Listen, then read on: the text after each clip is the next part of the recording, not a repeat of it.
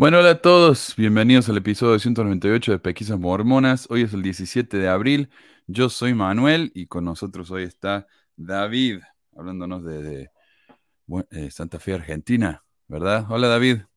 Hola Manu, hola a todos. Hoy no tenemos presentación del video porque no sé dónde lo puse, así que me van a tener que disculpar, que está medio aburrida la intro. Eh, y estoy solo, hoy estamos sin Espíritu Santo, así que voy a tener que ir leyendo los, los mensajes muy de poco.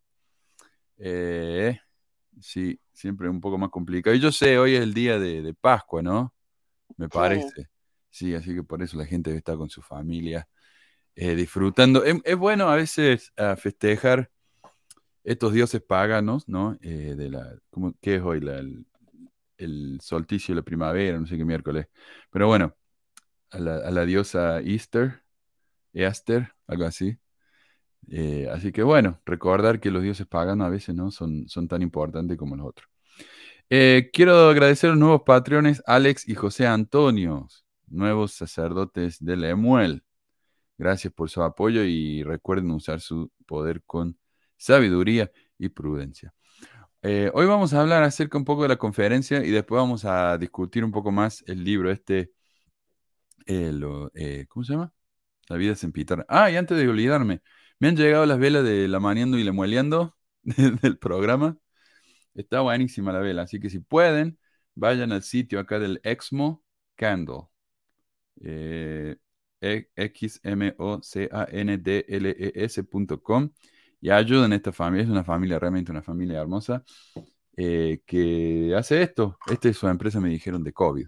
Empezaron esto cuando tenían que quedarse en la casa y, han hecho una empresa bastante bonita y linda y apoyando a, apoyan a nosotros y a muchos otros que están haciendo eh, podcasts con temas de, mormonismo. Bueno, hablemos acerca de la conferencia. Mucho no voy a hablar de lo que se han dicho, sino que me voy a poner al, eh, voy, a, voy a mencionar un artículo que apareció en el Salt Tribune de un mormón muy fiel de la iglesia que habló de las cinco cosas que le gustaría que se cambiaran en la conferencia general. A ver si vos estás de acuerdo, David, con nosotros. Eh, o con él. Dice, al ver otra conferencia general de la Iglesia de Jesucristo en los últimos días, tengo algunas observaciones sobre la experiencia. Lo que cambiaría. Uno, los líderes de la iglesia se paran frente a la congregación y las cámaras de televisión y dan discursos que no son como las de un líder eclesiástico cariñoso paternal o maternal, dependiendo si son hombres o mujeres, sentado debajo de un árbol, en un banco, en un parque, en algún lugar solo con uno y compartiendo expresiones compasivas. En cambio, se ponen sus discursos como si fueran un traje, ¿no? Así tipo Iron Man, se ponen el discurso, hablando de una manera en la que ningún ser humano real habla. Y bueno, si vemos eh, en la Biblia cómo enseñaba Jesús a sus discípulos, si no hablaba, ¿no? Eh, tipo de discurso, sino que hablaba en metáforas, en parábolas, les compartía ¿no? cosas que eran relevantes para ellos y ese tipo de cosas. Eh, me parece que los discursos auténticos y serios serían más efectivos. Hablen como personas reales, no como autómatas, y mezclen el tono y el tenor en lugar de la forma en que se hace ahora, como si alguien entrenara a cada discursante prohibiendo cualquier variación de esa forma. Y, es verdad, ¿no? Como, como eh, yo me acuerdo que incluso en la misión eh, hablaban de cómo el presidente nuestro ponía un codo en el púlpito y la otra mano atrás así, y hablaba con un tono así bien monótono. Y después de un tiempo vos veías que cuando los, misioneros iban a compartir su testimonio o, dar un discurso en las reuniones de zona, hacían lo mismo. Ponían el, codo allí, la mano atrás y empezaban a hablar así monótono. Y, en los barrios a veces se ve esto, que la gente sube al púlpito y empieza a dar discursos como dan en la conferencia. Esos son los hombres. La mujer es diferente, ya vamos a hablar de eso. En cuanto a la temática, sería útil hablar temas, eh, tratar temas que estén pasando dentro de la iglesia, algunos de ellos muy serios.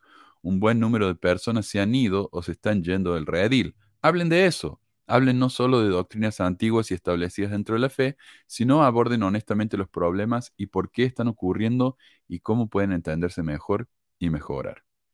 Como dijo Desmond Tutu, llega a un punto en el que debemos dejar de sacar a la gente del agua, Tenemos que ir río arriba y averiguar por qué se están hundiendo o se están ahogando. Pueden hablar todo el día alentando a los jóvenes a ir a misiones de tiempo completo, pero cuando tienen problemas aferrando a las personas que ya están a bordo, pero profundamente heridas, confundidas y abandonando el barco, ¿qué hacen estos nuevos misioneros más que simplemente reemplazar a los que se van? Claro, entonces eh, los misioneros se van porque están cansados, deprimidos, tristes, lo que sea, decepcionados, y en vez de solucionar la situación de esos misioneros, Simplemente traemos más misioneros que reemplacen a esos que se fueron, pero los nuevos misioneros, a la larga, van a estar de todo eh, en la misma situación, ¿verdad? Entonces, como dice él, vamos arriba arriba y veamos por qué la gente se está, eh, se está ahogando. Dos, prohibir que todos los líderes de la iglesia usen frases idénticas, tales como a la señal del conductor, antes de números musicales que involucran a la congregación. Suenan incómodos y ensayados. ¿Qué tal simplemente decir próximamente todos cantaremos juntos? Que firme cimiento, lo que sea. Eh, entonces, esto me recuerda también cuando, cuando uno va a dar un discurso como termina y Monson se le ocurrió decir en el nombre, ¿cómo es que decía David? ¿Vos te acordás? De nuestro Señor. No, ni me acuerdo. Salvador es decir, Jesucristo. Eh, incluso Jesucristo, incluso. Y ahí todo el mundo empezó a, repetir lo mismo, ¿no? Eh, y sí, está, está todo, eh, parece ensayado, pero en realidad es que se copian, se copian entre sí. Ah, me dice acá, ¿quién fue? Duque Percube, dice, nuestro amigo imaginario favorito. Ah, no, perdón. fue Prof, dice, ¿dónde estás? Sí, llegué un poco tarde. Dos minutos tarde. La primera vez que empecé el programa tarde. Qué vergüenza, David. ¿Qué me decías? Que no me acuerdo cómo era que oraba este Monson. Sí, decía eso, incluso Jesucristo. Hacía un chorro largo y al final terminaba así. Además siempre está traducido, ¿viste? En inglés dice even Jesus Christ. Entonces oh. le tradujeron así, incluso Jesucristo. No, no tiene sentido, no sé. Eh, tres, si un líder de la iglesia como Dallin Oaks va a dar una charla sobre el plan de Dios para la felicidad, y eso incluye decir cuánto nos ama a todos, pero también que si eres gay o transgénero no hay lugar en el más alto grado de gloria para ti, en el más allá, o que encuentre una forma más amable y menos corporativa de expresarlo, o que lo saltee por completo. O acentúe la parte del amor con más fuerza de manera más convincente. Claro, Dios los ama a todos, pero, y ahí le da, ¿no? Entonces, no te creen que te ama Dios. O sea, y ya vamos a hablar del amor de Dios cuando hablemos del infierno acá, Mormon. Eh, no estoy exactamente seguro de cuántos jóvenes que pertenecen a cualquiera de las categorías antes mencionadas escucharon las palabras de Oaks y se sintieron más desesperanzados de los que ya se sentían antes del discurso. Pero estoy bastante seguro de que sus palabras no los ayudaron rodeados como están de profundos surcos de rechazo y vulnerabilidad. Claro, de nuevo, entonces, ¿para qué te sirve que Oaks venga y diga, eh, Dios los ama a todos, pero si no hacen lo que yo les digo, se van a ir todo al infierno? O sea, y, tengo acá el discurso de él como para que, sepan de qué, de qué está hablando y cómo lo dijo. Hola Meli, bienvenida al programa. Eh, Felices Pascuas. Hola, mano. Ay, gracias, igual. Hola a todos. Hola. Eh, estamos hablando un poco acerca de la conferencia, eh, algunas de las cosas que nos parece que deberían cambiar. Por ejemplo, ¿qué tal si en vez de, Oaks dijera Dios los ama, pero cambian? Dijera algo como, ¿qué tal eh, si dijera algo como, aguanten todos, Dios los ama, más de lo que pueden imaginar, Él los creó tal y como son y piensa que son hermosos, valiosos, maravillosos, indispensables y queremos que sean parte de nuestra comunidad. Y tal vez después dicen, bueno, esto es lo que él quiere, pero ¿sabes qué? Dios realmente los ama. no sé, me parece un mensaje más inspirador para, para esta joven, estos jóvenes que ya están sufriendo suficiente. Ah. Eh, lo que pasa es que no, como que no toman en cuenta eso, ¿no? Justamente el sufrimiento de la gente, sino se trata nada más de mm, adoctrinar a la gente o que se sientan culpables, no sé, es una, algo que que a, mí me da muchas vueltas, ¿no? A veces uno se queda atorado en estas iglesias por, por estar como expiando culpas que ni se entienden. Sí, sí, pero sí. que ellos alimentan. Sí, y es, es triste esto de, de, de cómo la, la- el terrible, la terrible culpa que le ponen a estos chicos por ser quienes son. Dice él, por ejemplo, en una época de división en la iglesia, un tratado técnico sobre un tema tan delicado podría no haber sido el mejor camino a seguir. Ahora, hay personas de línea dura en las redes sociales que dicen cosas como, buena, bien hecho, presidente Oaks, escupiéndole la verdad a todos esos sucios. Y como ya dijimos en el discurso este de las bayonetas, eh, es verdad. Ahí aparecieron los de Desnat diciendo, yo tengo un rifle, vamos a, cazar, ¿no? Y cosas así. Y si no saben a qué se refiere esto, Oaks, el primer consejero de la primera presidencia de la iglesia, es decir, el segundo líder más importante de la iglesia entera mundial, dijo esto durante la conferencia general. La Iglesia de Jesucristo de los Santos de los Últimos Días se conoce apropiadamente como una iglesia centrada en la familia pero no se entiende bien la realidad de que nuestro enfoque en la familia no se limita a las relaciones en esta vida mortal. Para nosotros es fundamental la revelación de Dios de que la exaltación puede alcanzarse solo mediante la fidelidad a los convenios del matrimonio eterno entre un hombre y una mujer. Esa doctrina divina es la razón por la que enseñamos que el, que el ser hombre o el ser mujer es una característica esencial de la identidad y del propósito premortales, mortales y eternos de la persona. Ahora, en el discurso, cuando uno va al sitio del 10, eh, ve la referencia y la referencia es a, eh, ¿cómo se llama esto? La proclamación a la familia. Y esa proclamación a la familia fue publicada por, por Hinckley en 1995, que era el presidente de la iglesia en esa época. Antes de la proclamación a la familia, no hay ninguna enseñanza en la iglesia que diga que el género o el sexo son eh, una característica eterna. No sé si sabían ustedes eso, pero no hay ninguna enseñanza que diga eso. José Smith nunca lo dijo, Brigham nunca lo dijo, nadie lo dijo hasta que llegó Hinckley. O sea, esto es literalmente eh, doctrina moderna, algo nuevo. Y por eso, cada vez que ustedes escuchen eso, la referencia es la proclamación a la familia. Y dice Oakes, la posición más vigorosa de Satanás se dirige a lo que es más importante para ese plan. En consecuencia, él busca oponerse al progreso hacia la exaltación, distorsionando el matrimonio, desalentando la maternidad o confundiendo el género. En otras palabras, si uno es gay, está siendo simplemente confundido por Satanás. O sea, ya, eh, obviamente, ya ni siquiera dice, bueno, uno tal vez está confundido, tal vez es algo, es una prueba que nos dio Dios eh, temporal que tenemos que. No, está siendo confundido literalmente por Satanás. Ahí está. Eh, entonces, no es que alguien nazca con disforia, ¿no? Con, con orientaciones sexuales diferentes su biología, no. Es que un cachudo místico que nadie ha visto jamás quiere confundirnos para decepcionar a un barbudo místico que tampoco nadie vio nunca, que quiere que todos encajemos en ese molde de que no, ha- no hablan los trajudos estos de, de blancos y millonarios de Salt Lake. No tiene nada que ver con la ciencia ni con la biología. Y ahí uno me comentó esta semana en YouTube, la ciencia y la fe son dos cosas que no se encajan a la, a la razón y a la lógica. Claro, para ellos es lo mismo. La ciencia y la fe son exactamente lo mismo, ¿viste? El hecho de que ellos tienen un teléfono, tienen hospitales, tienen ah, rutas hechas por ingenieros, eh, todo eso es, eh, está basado en la fe.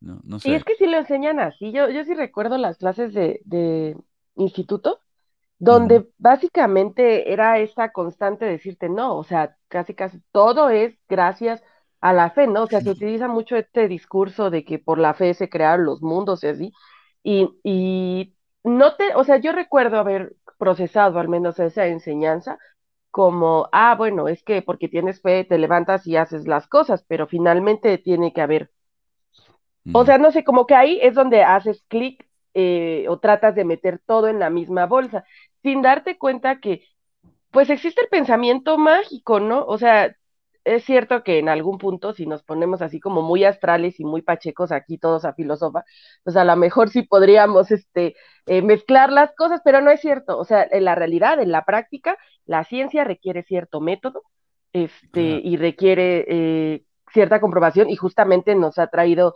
desarrollos tecnológicos este método.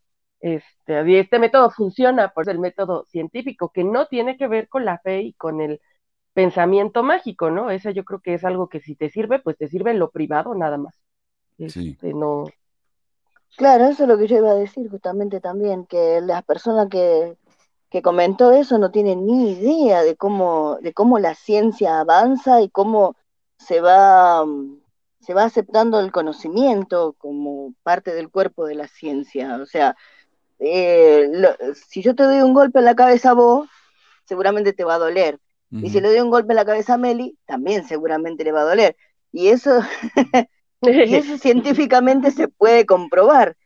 O sea, ¿por qué? Porque hay nervios en el cuerpo que mandan, etcétera, etcétera, etcétera. Sí, hay una explicación detrás de eso. Pero cuando vos me, vos me decís, no, vos imaginate que vas a ganar un millón de dólares y en un mes vas a, vas a ser millonario, ahí, ¿dónde está la, la ciencia atrás? ¿Dónde está la, la- la explicación? O sea, y, y si fuera cierto, sería cierto para mí que vivo en Argentina, para uno que vive en India, para otro que vive en África, y seríamos todos millonarios al final. O sea, ¿me explico Mm. lo que quiero decir? O sea, Sí, para sí, que sí, una- un conocimiento se acepte como científico, se acepte como, como verdadero dentro de la ciencia, tiene que pasar muchos filtros y tiene que verse, tiene que estar estudiándose de muchos eh, puntos de vista diferentes. Así que no es tan fácil decir, ay, sí, porque la ciencia, eh, no sé qué. Eh, Y mira, por ejemplo, en la iglesia te dicen, ah, bueno, si pagas el diezmo vas a ser muy bendecido. Bueno, pero yo estoy pagando el diezmo y no tengo ni para comer. Ah, bueno, tal vez no estás pagando lo suficiente o no estás teniendo fe. Entonces a mí me ponen una prueba, me dicen, este es el método que tenés que seguir y este va a ser el resultado. Y cuando no se cumple, la culpa es mía, ¿verdad? Ahora, en la ciencia, si a mí, a me dicen, acá tenés un- una piedra, ponele, y acá tenés un papel. Cuando los tiras al mismo tiempo, eh, ponele, si la, si la piedra está, eh, eh, la- el papel está eh, estirado, así no sé qué, el, viento lo va, va a hacer que caiga más lento que, que la piedra, pero si estás en un vacío es lo mismo. Y uno va y lo prueba y siempre se cumple. No tiene nada que ver con mi di- dignidad, con eh, la, la dignidad de la piedra o del papel, siempre se cumple. Entonces, eh, no tiene nada que ver con la fe eso, es, es el- la experiencia. Yo lo puedo ver, yo lo puedo probar, pero con la fe siempre hay alguna excusa cuando no se cumple. No es 2 más 2 es 4, nunca es así. A veces 2 más 2 es 48. O sea, depende de la fe de uno, de cómo lo interpreta, o tal vez 2 más 2 nos vamos a enterar en la próxima vida. Eh, o sea, no es lo mismo para nada. Pensar que es lo mismo es una ignorancia total. Eh, pero bueno, ya nos fuimos por la rama. Mira, eh, cuatro, me encanta, dice él, escuchar de mujeres líderes en la iglesia. Escuchemos más de ellas. Ellas constituyen más de la mitad de los miembros de la fe, después de todo. Pero también háganle saber que pueden hablar en tonos que no tienen que ser dulces, como si estuvieran hablando con niñitos, todos cantarines, como si sus palabras fueran la letra de una canción de la primaria. Entonces, claro, porque los hombres hablan así, ¿no? Pero las mujeres hablan así, la, la, la. Y, y- y es realmente, eh, no sé, a mí me da un poquito de lástima a veces que, que sientan que tienen que hablar así. Porque como que le- están hablando de un tema sumamente importante que realmente toca el corazón de la gente, porque las mujeres son las únicas que dan eh, discursos, bueno, y a veces el, alemán, eh, discursos que son realmente empáticos, pero lo dicen de una manera que parece que le están hablando como si uno fuera un niñito. Entonces, eh, no hay, hay algo que no encaja. Claro, porque traemos el chip, o sea, no, no- no nos, avi- no nos avisaron que es, es algo que nace de una el querer ser dulce y delicada. Sí, sí. Eh, y dice, eh, la mayoría de los discursos que dan estas hermanas abordan temas difíciles, así que dejen en claro que pueden expresarlos como las mujeres normalmente hablan en una conversación cotidiana. Hablen normal y ya está. Van a llegar mucho más a la gente si hablan normal. 5. Cálmense un poco con las citas de otras autoridades generales desde el púlpito. Vayan las escrituras en su lugar, transmitiendo las palabras de, ya saben, personas como Jesucristo. Eso sería bueno. Bueno, este hombre, como digo, es un fiel miembro de la iglesia, así que eso es lo que él piensa. Así me, me parece verdad, si esta es la iglesia de Jesucristo, ¿por qué citamos tanto a, a Nelson? no sé. Eh, hablemos un poco acerca de los números. Esto siempre me parece interesante a mí. Y no me lo está mostrando. Oh, caramba. Bueno. Oh, ahí está. Eh, en 2020 habían 3.463 estacas. Este año hay 3.498 estacas. Un poquito más. Misiones, 405, ahora 407, dos más. Distritos, 537, ahora hay 520. Pero esto no es un problema tan grande porque los distritos eh, a veces se convierten en estacas. Así que estas estacas nuevas que ven tal vez eran distritos viejos. Así que hay un crecimiento. Barrios y ramas, 31.136 y ahora hay 31.315, un poquito más. En un año entero, 180 barrios nuevos y ramas. No sé. Membresía total, 16.663.663. Está bueno ese número, me gustó. Y la membresía nueva, 16.805.400.000. O sea, eh, 140.000 más, algo así. Niños nuevos de registro. Yo no sé por qué incluyen esto. Porque estos no son miembros, son chicos que los bendicen. Hay mucho más. Eh, conversos bautizados, había 125.930 en el año pasado, ahora hay 168.283. O sea, bastante más eh, que el año pasado. Pero también hay muchos más misioneros. Ah, ¿Cuánto hay? Hay como casi 3.000 misioneros más. Eh, entonces, ahí, ahí está, hay 2.720 misioneros nuevos. Y de esos 2.700 millones, solamente hay dos misiones nuevas para toda esa gente. No sé. Eh, ¿Cuántos, ¿Cuántos nuevos bautizados hubo? Eh, 43 mil. 42 mil. Ah. Sí, 42 mil. Pues y lo tengo acá. Mira, por misionero fueron tres bautismos en todo el año. Cada misionero bautizó tres personas. Lo que Pero que pues sabemos, ¿no? Que Adelante. eso es, ay, perdón, está, No, no, es dale. decir, está, está concentrado en algunas áreas el crecimiento. Exacto. Hay misiones que no bautizan nada en años y hay misiones, aquí en México, por ejemplo, es, al menos en mi época, decía, ¿no? Como las misiones en Ciudad de México o en el sur del país son muchísimo más, este, o sea, bautizan muchísima más gente que, por ejemplo, las misiones en Guadalajara. Guadalajara es un lugar que bautiza poco en comparación con otras. Exacto. Sí, yo en mi misión, en toda la misión, yo creo que bauticé un poquito menos de 30 personas. eh, en 24 meses. O sea, un poquito más de uno por, por, por, por mes.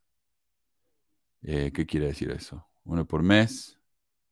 O sea, serían 12 por año. Pero mientras tanto, mis amigos en Italia no bautizaban a nadie. Entonces el promedio es 6. Pero Es que los misioneros italianos no cumplen con las reglas. la gente no está lista para recibir el Evangelio. Eh, como dice, el campo no está listo para la ciega. Nada, eh, entonces sí, eh, eh, tenés razón, en África bautizan más, en algunos países de Sudamérica bautizan más, pero no tanto. Tres misioneros, tres bautismos por misionero, que es más que el año pasado cuando bautizaron 2.4. Eh, o sea, algunos misioneros bautizaban eh, la mitad de una persona. Chiste horrible. No, mal, mal, mal. Perdón, perdón, perdón. Eh, miembros nuevos, 42.353, más que el año pasado. Miembros, miembros por barrio en el 2020, 535, y hablamos de esto. Ningún barrio tiene 535 personas asistiendo. Este año, 537, casi lo mismo. Dos personas más por barrio este año que el año pasado. Pero como mucho, un barrio puede tener 100. Así que tenemos el, yo diría, el 20% de la membresía de la iglesia está activa. Es espantoso eso. Eh, diferencia de miembros comparado con el año anterior, este año hay 141.737 miembros más. Eso incluye a los conversos, pero también a los niñitos que se han bautizado. 141.000 más. Eso no es mucho realmente. Eh, mm, no sé, el 1%, no, no, no, no puedo hacer porcentaje ahora, perdón. Eh, la diferencia, y esto me pareció muy interesante, es que ellos dicen, bueno, hay tantos miembros ahora, hubieron tantos miembros el año pasado, esta cantidad de miembros se bautizó. Lo que hay que tener en cuenta es que mucha gente se fue de la iglesia, se murió, fueron excomulgados, ¿y cuántos murieron se fueron y fueron excomulgados, 26.546. Y esto es rarísimo, porque 26.546 es el 0.16% de la membresía. Imaginemos que todos esos miembros son eh, miembros que se murieron. Solamente el 0.16% de la iglesia se ha muerto, cuando en el mundo la tasa de mortalidad del 0.76, o sea, como cinco veces más casi. Esto no tiene sentido. Y yo creo que tiene que ver con el hecho de que a los miembros inactivos eh, que se mueren, no los cuentan como miembros muertos, los siguen contando como miembros parte de la iglesia, eh, porque no saben dónde están, entonces asumen que está vivo por más que tengan 100 años. Eso me parece eh, muy sospechoso, eso, no sé, no, no, le, no me encaja eso. ¿Cómo puede ser que la mortalidad en la iglesia sea un quinto de lo que es en el mundo? No tiene sentido eso. Son inmortales los mormones, no sé. Eh, pero bueno, esos fueron son los números eh, de la conferencia. Me parece, como siempre, muy, muy relevante. Y me parece muy interesante que ya no se lean más en la conferencia estos números. Uno tiene que ir y buscarlos en el sitio de la iglesia. Por algo será, ¿no? Eh, y bueno, no sé si tienen algún comentario sobre eso, sobre la conferencia. Realmente, tal vez en el futuro hablemos de un discurso en específico pero eh, es todo lo que tengo realmente. Las, conferencias son cada vez más aburridas eh, y no sé realmente si vale la pena siquiera hablar. ¿Qué me dice acá? ¿Podemos creer en esos números? Yo diría que, bueno, sí y no, como digo. ¿Cuántos miembros hay? Nunca vamos a saber. Me cuentan a mí como miembro que yo borré mi, mi, nombre de la iglesia hace, hace años. No sé. La verdad que no sé. No se puede saber eso, porque nadie en la iglesia te va a decir honestamente y nadie los va este, a auditar realmente sobre el tema, o sea, no. Igual que el dinero, te dicen, la iglesia hace tanto bien con el dinero. Bueno, hasta que no me muestren a mí los recibos, yo no sé. Nadie sabe. Bueno. Muy bien, a sus bolsillos. Mm, mm.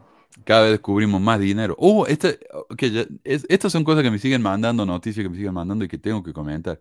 Pero eh, la iglesia se ha convertido en, creo que el tercer propietario de bienes raíces más grande del país.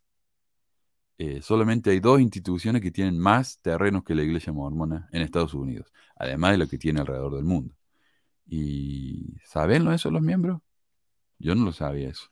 Sé que, sé que son los propietarios más grandes de bienes raíces en Florida, pero no sabía que era en todo el país, era el tercero. Mm, pero ves los comentarios así cuando se hacen este tipo de... Yo tampoco sabía.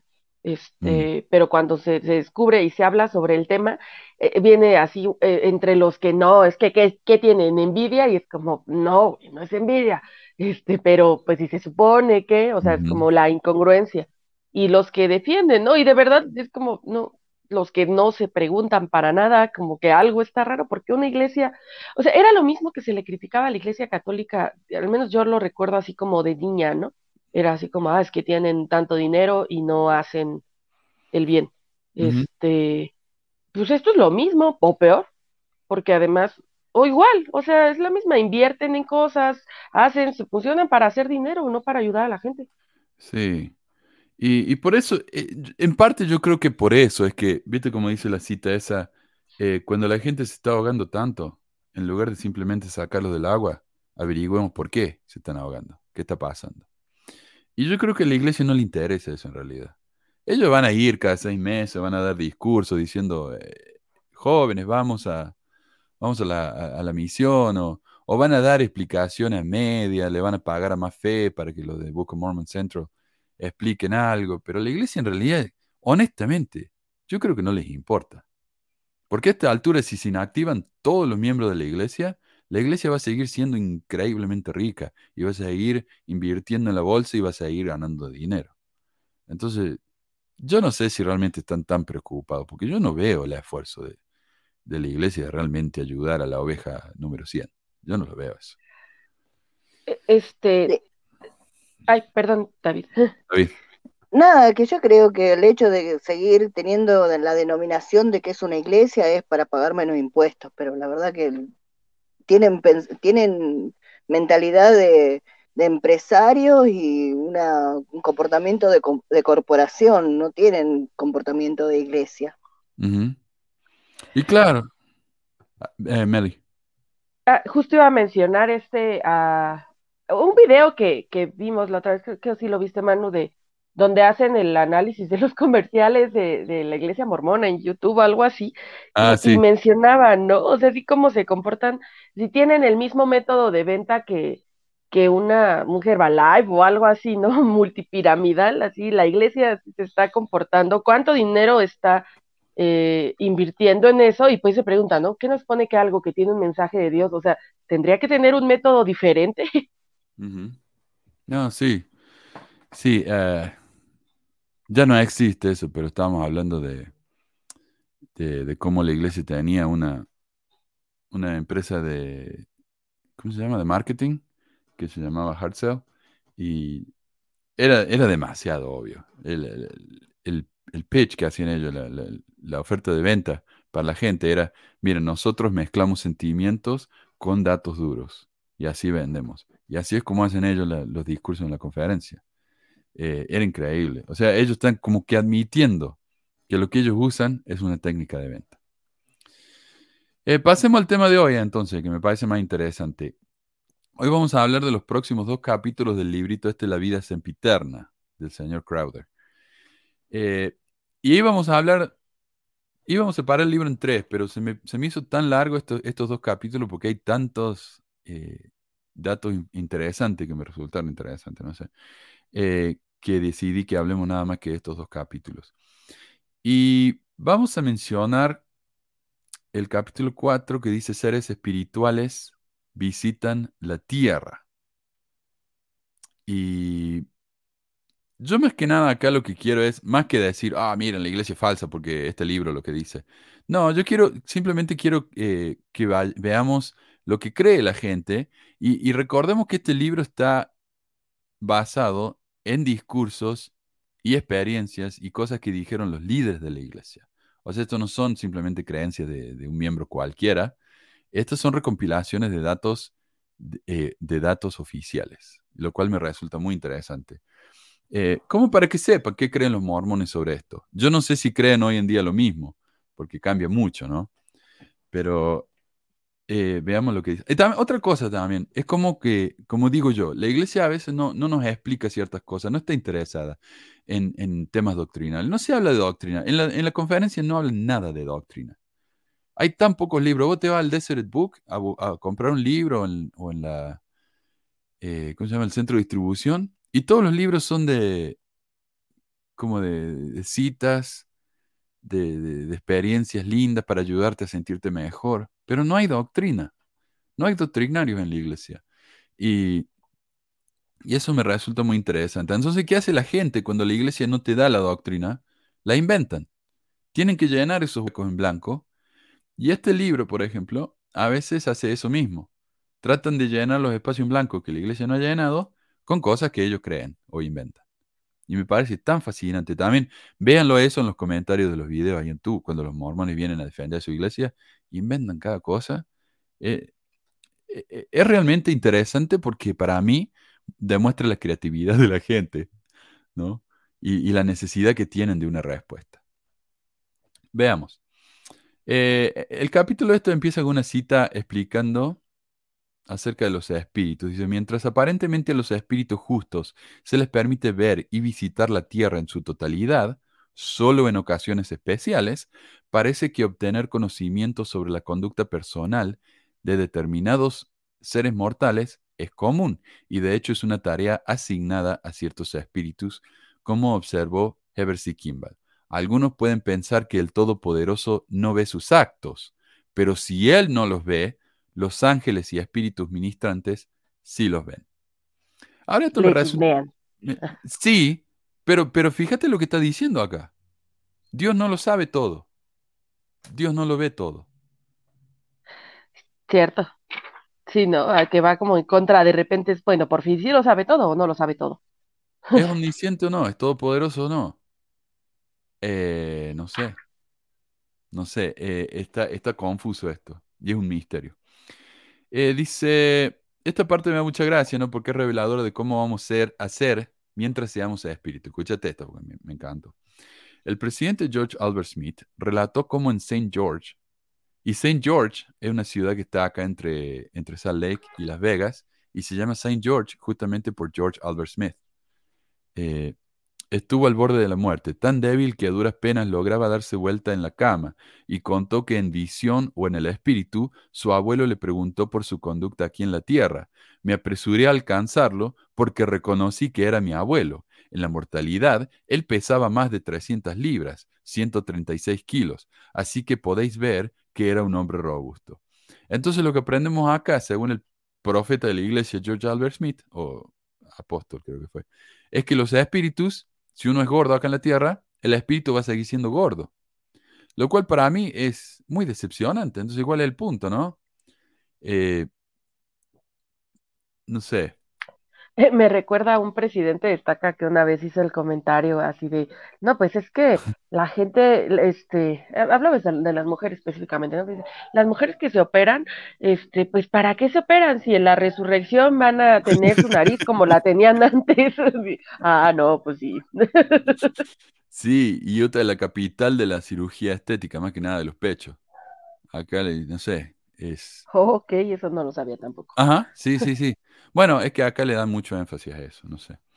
Eh, estaba escuchando ayer, vino mi, mi, prima de Argentina a visitar y ella toca su música, bueno, ella tiene 20 años, jovencita, y toca todo ese reggaetón. Leo miércoles, Daddy Yankee habla de los culos nomás. Eh, eso te pone, te demuestra el énfasis que le ponen los latinos acá en, acá en Estados Unidos, no, es puro pecho, es todo pecho. Si vos la ves, por ejemplo, Pamela Anderson, eh, es la figura gringa ideal, me parece. El presidente Wilford Woodruff habló de cómo algunos espíritus vuelven para hablar con nosotros, especialmente espíritus famosos, que nos hacen quedar bien cuando contamos la historia más adelante. Después de la muerte de José Smith, lo vi y conversé con él muchas veces, en mis sueños nocturnos, en mis sueños nocturnos. Hasta hace 15 o 20 años tuve muchas entrevistas con el hermano José, pero no lo he vuelto a ver desde entonces. claro, es, es que esas relaciones a distancia son difíciles, ¿viste? No, sí, sí. Eh, fíjate que me hace recordar, no, no recuerdo si en, el libro ahí se, se hable en, esto, pero una historia, ya sabes, ¿no? En un campamento de, adultas solteras platicando, pues babosadas, este, decía una, platicó la historia una, no, es que eh, era una chica que ya se iba a casar y que entonces eh, venía un espíritu, o sea, cuando se iba a casar, venía un espíritu y la molestaba en la noche y le decía así de que ella no se iba a casar. Y no, no recuerdo dónde o quién, si, mm, o quién le dijo, que supone que el espíritu que la molestaba era un espíritu con que, o sea, con el que había tenido una promesa antes de nacer, pero que había sido seguidor de Satanás, o sea, un demonio. Entonces, pues ahora no quería dejar que se casara porque ella estaba comprometida con él antes.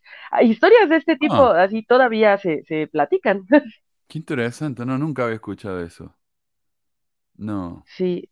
La única que he pues escuchado es de ángeles que vienen, o de espíritus que vienen y se bautízate por mí, dale, ponete las pilas, pero eso no, nunca había oído. Está interesante, ¿eh? Sí, es, es como la versión romántica, no sé, este, de, este tipo de, historias, pero por eso digo, fue una plática en un campamento de adultas solteras, donde pues de qué más se va a hablar si no es de ya vamos a casarnos todas. Sí, sí, sí. Eh, bueno, entonces este pobre no, no, ya, eh, José Smith ya no lo visitaba más. Dice, durante el invierno pasado en mis viajes por la zona del sur, tuve muchas entrevistas con el presidente Young, Everett Kimball, George A. Smith, Jedediah M. Grant y muchos otros que están muertos. José Smith me visitó muy frecuentemente después de su muerte, dice en otra cita, y me enseñó muchos principios importantes. José y Jairo me visitaron y el profeta expuso gran cantidad de cosas ante mí, pero por algún motivo todo eso fue quitado de mi mente. ¿Qué te dijo? No me acuerdo. Dice, sin embargo, sé que era sumamente glorioso, aunque no, aunque mucho no, no sería requerido. Bueno, viste en el libro de Mormón cuando José Smith escribió ciertos pasajes que eran muy impactantes, como cuando vino Jesús a América y dio su discurso. Era tan poderoso ese discurso que no se puede escribir. Que no era lícito para el hombre que lo escribiera, sí. Pero créanle, créanle, era muy impactante.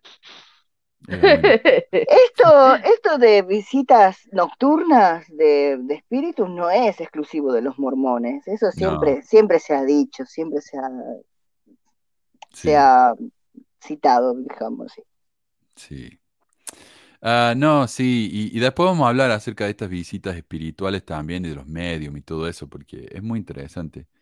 Eh, pero bueno, Wilford Woodruff continúa, dice, José Smith continuó visitándome a mí y a otros hasta cierta época y luego cesó. La última vez que lo vi fue en el cielo. Una noche, en una visión, lo vi en la puerta del templo en el cielo. Vino y me habló. Esta cita es famosa, cada que la han escuchado. Dijo que no podía detenerse a hablar conmigo porque tenía prisa. El hombre que encontré después fue José Smith padre y no podía hablar conmigo porque también tenía prisa. Encontré media docena de hermanos que habían estado en posiciones elevadas en la tierra y ninguno de ellos me pudo hablar porque todos tenían prisa. Estaba muy asombrado. Le dije, quiero saber por qué tienen prisa. Toda mi vida he tenido prisa. Quiero eh, pero esperaba que cuando fuera al reino de los cielos, si es que voy allí, me vería libre de toda prisa. José me dijo, le diré, hermano Woodruff, toda dispensación que ha tenido el sacerdocio en la tierra y ha ido al cielo, al reino celestial, tiene que hacer una cierta cantidad de trabajo para prepararse a ir a la tierra con el Salvador cuando Él vaya a reinar en ella. Cada dispensación ha tenido mucho tiempo para hacer su obra, pero nosotros no tenemos tiempo. Somos la última dispensación. Por eso tenemos tanto que hacer y necesitamos apresurarnos para lograrlo. Por supuesto que eso me satisfizo, aunque era una nueva doctrina para mí. Ahora, le voy a ser honesto. Cuando yo, cuando yo leí esto, yo estaba en la misión, ¿verdad? Yo leí este libro y, leí esta cita por primera vez y yo pensé, ah, te dicen en la iglesia que si no vas al reino celestial, el mayor castigo es saber que no fuiste al reino celestial. Pero yo me puse a pensar, si el reino celestial es un lugar donde voy a estar tan apurado, trabajando tanto, tenemos referencia que Dios lloró porque la gente era tan mala y desobediente, que no lo amaba como él quería que lo amaran. Digo, ¿yo, yo quiero eso? Yo no creo que quiera eso. O sea, me suena, me suena una pesadilla eso. sí, es como Chihuahua, ya me morí, déjenme descansar, ¿no? sí. Entonces, mira, acá me olvidé que tenía la cita. Eh, entonces, no sé, ahí yo como que decidí, yo no quiero ir al reino celestial. Eh, ok, acá está. Entonces, por ejemplo, yo soy maestro, ¿verdad? Yo como maestro voy a recibir, eh, recibir aumento de sueldo todos los años, a medida que vaya educándome más voy a recibir aumento de sueldo, pero va a llegar un tope en el que yo no voy a recibir más aumento de sueldo o no voy a poder progresar más en mi carrera, a menos que me vaya a, la administración y me haga director.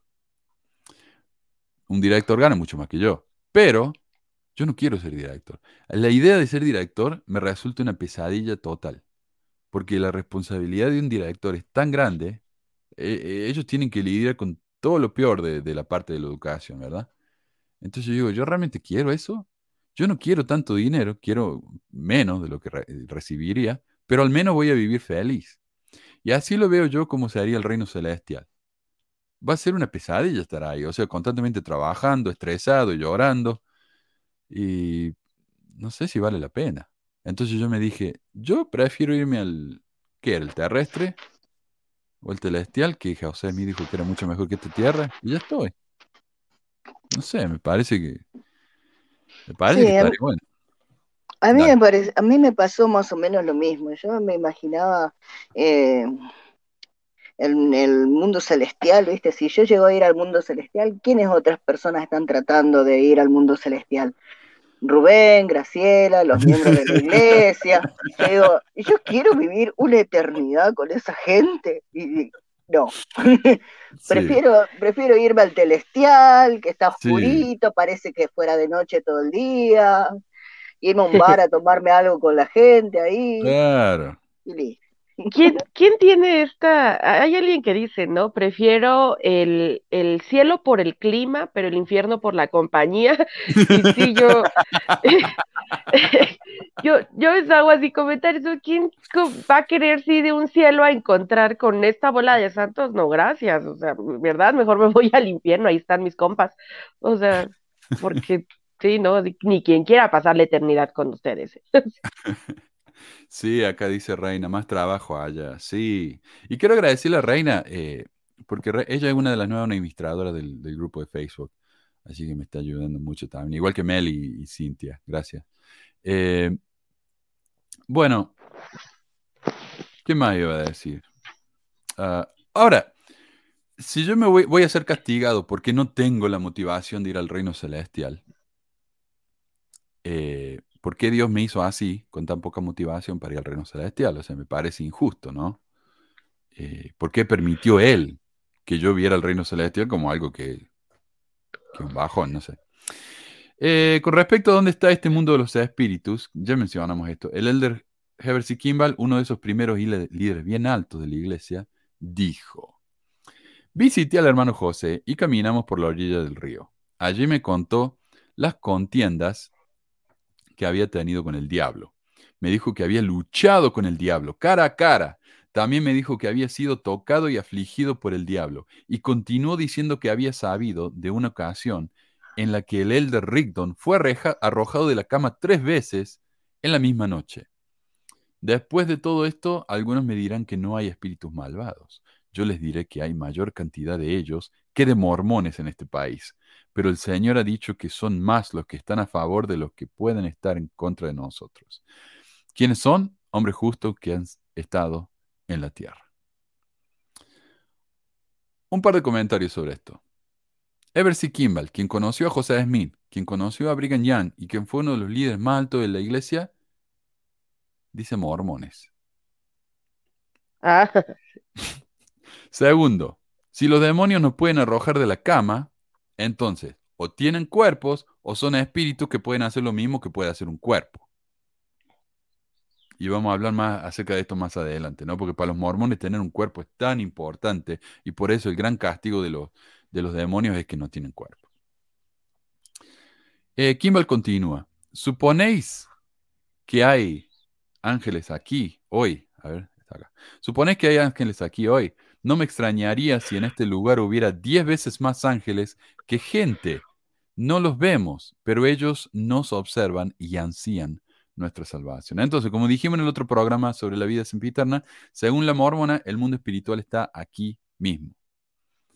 Ahora, todos estos espíritus están eh, rodeándonos, ¿no? Están entre nosotros, pero la comunicación con los mortales está bien regulada. Dice, los espíritus que residen en el paraíso están cuidadosamente organizados y controlados por medio de principios de rectitud. No tienen la libertad de vagar por la tierra sin un propósito asignado. En contraste, los espíritus bajo la influencia de Satanás tienen abundantes oportunidades de rondar por la tierra y causar todo el daño y maldad que les plazca. El elder Parley P. Pratt escribió que muchos de los espíritus de los muertos, que son infelices, vagan tristes y solitarios por la tierra y en el aire, especialmente cerca de sus antiguos hogares y en los lugares que les evocan gratos recuerdos. El mal que causan estos espíritus inicuos e, indis- e indisciplinados es bien conocido en estos tiempos y es común que los diarios y periódicos hagan referencia de ello. Y ahí hace, referencia a, a citas de, de los diarios donde dice una casa estaba poseída por el diablo. qué sé yo. Interesante, ¿no? Ahora, Sí, fíjate que dale. esto sí lo había escuchado, de que, o sea, sí me acordaba de que el espíritu de los, de la, o sea, si alguien se te aparece, era parte de las pláticas luego también, ¿no?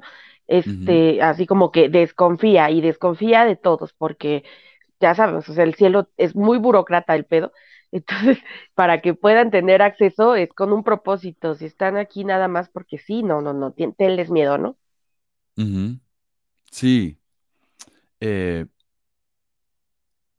sí, sí, a ver qué más dice. Dice, hay espíritus que se comunican con nosotros. Esto me resultó muy curioso porque, por lo que yo siempre entendí, los espíritus malvados no pueden comunicarse con nosotros.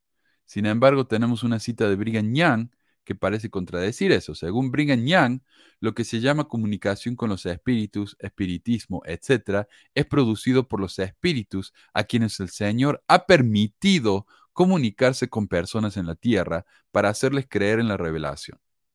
Hay muchos que no creen esto, pero yo sí lo he creído desde el principio. Entonces, según Brigham Young, los mediums y los espiritistas pueden comunicarse con los demonios porque Dios lo permite. ¿Ustedes habían, no sé, habían escuchado alguna vez en la iglesia? Yo escuché exactamente lo opuesto. Pero acá tenemos al profeta de Dios diciéndonos lo opuesto, no sé. Exacto, yo también había escuchado lo, lo contrario, que este, que no tienes que ir con estas personas porque no sabes con qué, con qué espíritus son con los que se están comunicando. Qué bárbaro, ¿no? Y, y, los espíritus, pero dice, los espíritus buenos no pueden, a menos que sea por una razón muy específica. Bueno, acá está, Dios le permite. Pero los malos pueden comunicarse todo el tiempo. Los espíritus malvados. O sea, tienen muchísima más libertad. No, no. De nuevo me cuesta ver al diablo como el malo, si es el que da más libertades. Exacto. Dice, el, bueno, entonces el espiritismo, según Brigañán, es para ayudarnos a creer. O sea, el espiritismo es algo bueno, ¿verdad? Es una herramienta de Dios. Eh, pero buscando información sobre esto, Meli, porque yo escuché, como decís vos, yo escuché lo opuesto. No sé si, si David alguna vez escuchaste algo sobre esto, pero yo escuché exactamente lo opuesto. Y buscando sobre esto de los medios y los espiritistas, eh, no encontré nada en el sitio de la iglesia. No hay nada en, los temas de la iglesia donde está todo, viste, como un diccionario, no está la palabra medium, no está la palabra espiritismo, no está nada de eso. Pero hay un sitio llamado el Ask Grams, o pregúntenle al abuelo, uno de esos sitios que reciben dinero de la iglesia por medio del More Good Foundation, dice sobre el tema. Aprende a confiar en el Espíritu Santo en lugar de cualquier psíquico o medium. Uno viene de Dios y el otro del mismo Satanás. ¿Cuál preferirías? Entonces, ¿en qué quedamos? No sé, eh, es muy confuso esto. Eh, claro, yo también escuché exactamente lo contrario, de que no hay que hablar con, con medios o con, con esta gente que, son brujos, qué sé yo, porque generalmente los espíritus que nos hablan o que vienen a, que querer comunicarse con nosotros, bueno, en primer lugar nosotros no los podemos escuchar de manera natural porque tenemos esta barrera que estamos como en dos dimensiones diferentes. Y después que a los medios, a los que sí se, puede, se pueden comunicar, porque estos medios tienen algo especial que supera la barrera, eh, son los espíritus que son que no son obedientes, o sea, lo que lo que hace que un espíritu bueno no se comunique con la gente es que tiene la prohibición de Dios de comunicarse con la gente. Y, lo, como los malos no son obedientes, entonces eso sí, entonces, entonces no vayas a hablar con los medios, porque probablemente, o no hagas el juego de la copa tampoco, ¿viste? Esto con la tabla Ouija y eso, porque probablemente el momento que vos te comuniques con un espíritu o que un espíritu te, te dé un mensaje, probablemente sea para mal para vos. Exacto. Sí, hay, hay historias de terror, ¿no? De gente que a causa de que empezaron a jugar con la tabla Ouija, finalmente fueron poseídos por el diablo. Yo escuché historias así, o sea, obviamente. Pues es el argumento de la película del exorcista, está basada en un caso que se supone que fue real, este, de un muchachito, sí, o sea, pues es real que había un muchacho que le pasaban cosas, ¿no? Este, y el, lo que se supone, en la historia, es, este hay un programa que me gusta, un podcast que se llama Leyendas Legendarias, y ahí contaron esta historia, que está, está basada en un muchacho.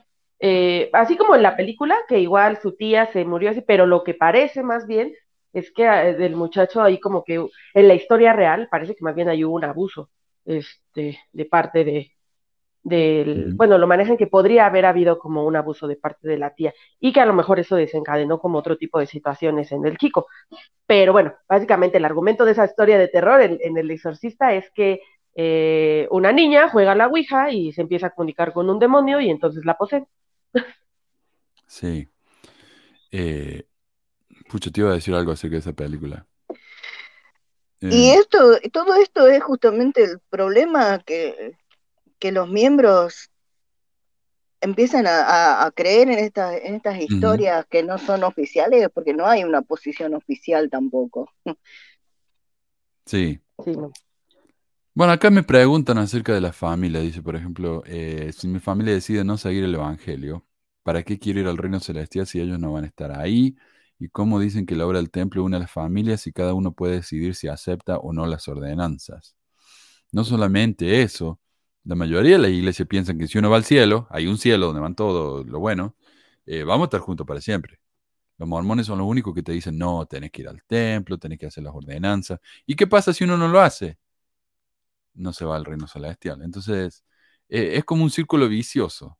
Si no haces esto, no va al reino celestial, pero si no va al reino celestial, no puedes hacer esto. Eh, y ponete que por esa casualidad del mundo, yo voy al cielo. Y mi mamá va al cielo, pero no nos sellamos. ¿Cómo no van a separar? O sea, van a poner reja ahí. Otra cosa, si yo soy un Dios infinito y eterno y vivo 700 millones de años, todavía me voy a acordar de esa familia que tuve por 40 años, no sé, me parece un poco ilógico eso.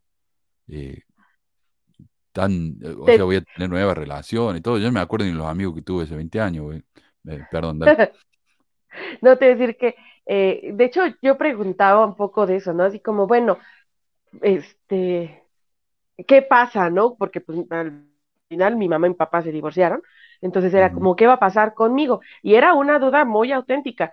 Y recuerdo que por ahí alguien dijo así como, bueno, es que te, o, o como ves que te dicen mucho, ¿no? Si no te alcanzaste a casar en esta vida, se te va a asignar a alguien más, o si tu familia no fue suficientemente fiel, se te va a asignar a otra familia que sí haya sido fiel. Y es como, ah, pero no me voy a acordar y era así como, no, pues no, o sea, e, eso digo, no es doctrina porque no viene en ningún libro así como tal, pero es lo que al final, como dices, ¿no? los miembros eh, tratan de llenar esos huecos este, en estas partes y entonces te dicen, no, o sea, eh, lo que pasa es que seguramente pues no lo vas a acordar, no vas a acordarte, ¿no? Y es como, ay. Exacto. Eh, sí, es como que te, te manipulan la, la memoria, como en la película esa de Schwarzenegger, todo rico. Sí. Pero se supone que si somos dioses, nuestro cerebro va a estar perfecto y nunca nos vamos a olvidar de nada tampoco. Así que es medio contradictorio. David, trata, deja de tratar de que tenga sentido, por favor. Un día lo vamos a entender. Nos van a poner una pluma como la de hombres de negro cuando te dicen, mira fijamente esto, así, y para que olvides, así nos van a hacer. Mira interesante este lo dice en Brasil el espiritismo tiene 5 millones de miembros y creen en la reencarnación. Los espíritus protectores se comunican y están bajo el mando de Jesús, el gobernador de este plan. Qué interesante, hay cada cosa, mira. De nuevo, la creatividad de la gente es, es realmente impresionante. Eh, yo que siempre de chico quería ser escritor, los, los envidio. Nunca pude inventar una historia así de decente. Eh, ¿Cómo sabemos, y esto me encanta, ya hemos hablado de esto antes, pero es muy famoso en la iglesia, ¿cómo sabemos si un espíritu es de Dios o del diablo? Fácil. Doctrina y Convenio nos explica. Cuando venga un mensajero diciendo que tiene un mensaje de Dios, extiéndele tu mano y pídele la suya para estrecharla. Si es un ángel, lo hará y sentirá su mano. Si es el espíritu de un varón justo, hecho perfecto, vendrá en su gloria, porque solo de esa manera se puede parecer. Pídele que te estreche la mano, pero no se moverá porque es contrario al orden de los cielos que un varón justo engañe. Sin embargo, aún así comunicará su mensaje. Si es, si es el diablo, fingiendo ser un ángel de luz, cuando le pidas que estreche tu mano, te ofrecerá la suya, pero no sentirás nada, así podrás discernirlo. Y lo que me sorprende esto a mí es lo fácil que es arruinar los planes de Dios.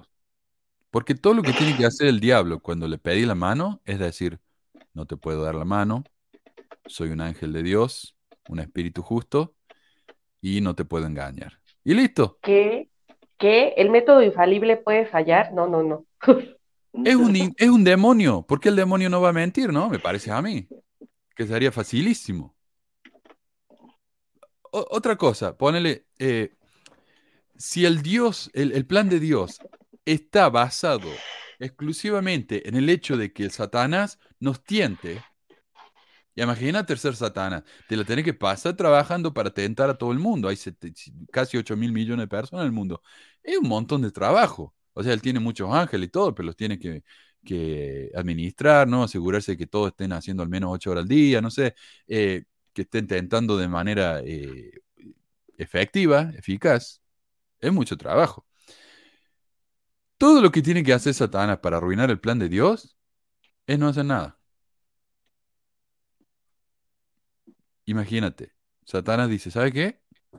Me voy a poner a ver una serie en Netflix, no voy a hacer nada esta semana. Vengan todos, vamos, traigan la palomita de maíz. Se arruinó el plan de Dios, no funciona más. Ahora, ¿por qué Dios no querría hacer, eh, digo, el diablo no querría hacer eso? Él odia a Dios y quiere arruinar su plan. ¿Por qué no simplemente hacer eso? O sea, de nuevo, todo esto tiene sentido siempre y cuando no pensemos muy detenidamente. Bueno, y acá habla de cómo los demonios se le aparecieron, pero vamos a lo que más nos interesa, el infierno. ¿Qué es el infierno para los mormones? Porque el, infierno mormón no es igual a los otros infiernos. Acá está. Según este libro, eh, el infierno es un término moderno derivado de la palabra Hades. Hades, en griego, o Seol en hebreo, ambos significan un mundo de espíritu. Es verdad, no es un lugar de tormento, es simplemente donde uno va a estar después de esta vida. Hades, Seol, paraíso, espíritus en prisión, todos ellos son uno, el mundo de los espíritus. Y como ya dijimos, el paraíso es una parte del mundo de los espíritus, el cual está aquí mismo en la misma tierra, pero en una dimensión diferente. Que esos espíritus nos pueden ver a nosotros, pero nosotros no a ellos, a menos que se nos presente por medio de un medium, ¿no? Según Brigham para que creamos en ellos. Pero bueno, estos espíritus están entre nosotros, pero aún así están divididos entre buenos y malos. Lo cual yo tampoco entiendo porque si Dios permite que un espíritu bueno me hable, ese espíritu viene del paraíso. O sea, está acá alrededor mío, comunicándose conmigo. Pónganse que acá en Ogden, Utah, está el medio del infierno, ¿no? Bueno, eh, un ángel tiene que venir del paraíso al infierno para hablar conmigo. Eh, pero los, demonios pueden comunicarse con cualquiera para hacer maldad. Eso quiere decir que van a tener que meterse en la zona del paraíso para tentar a alguien que está ahí.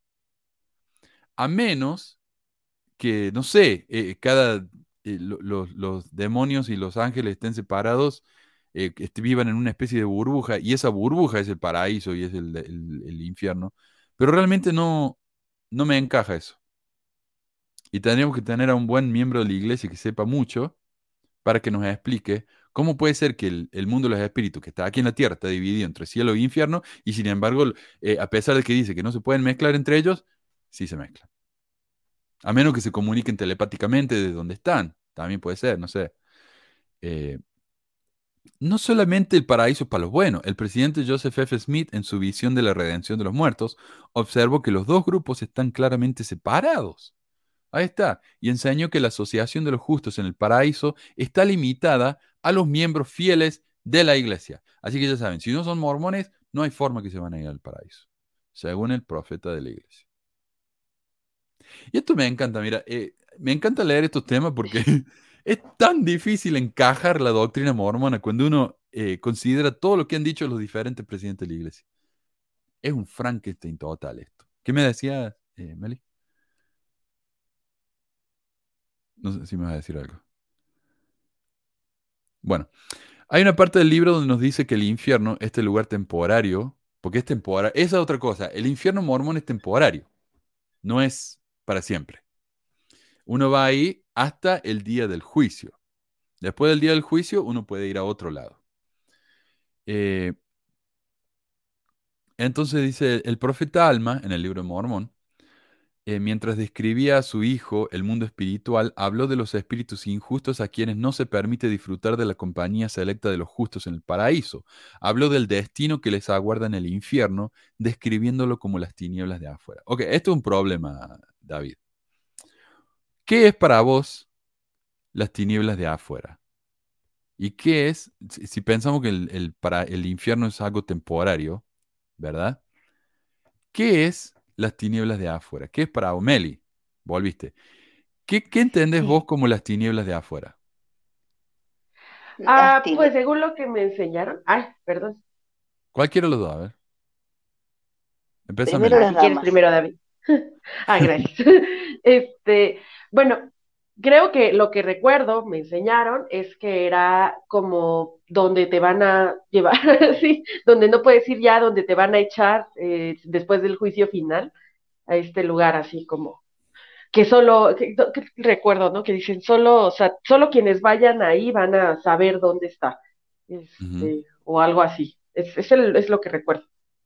Ok. David.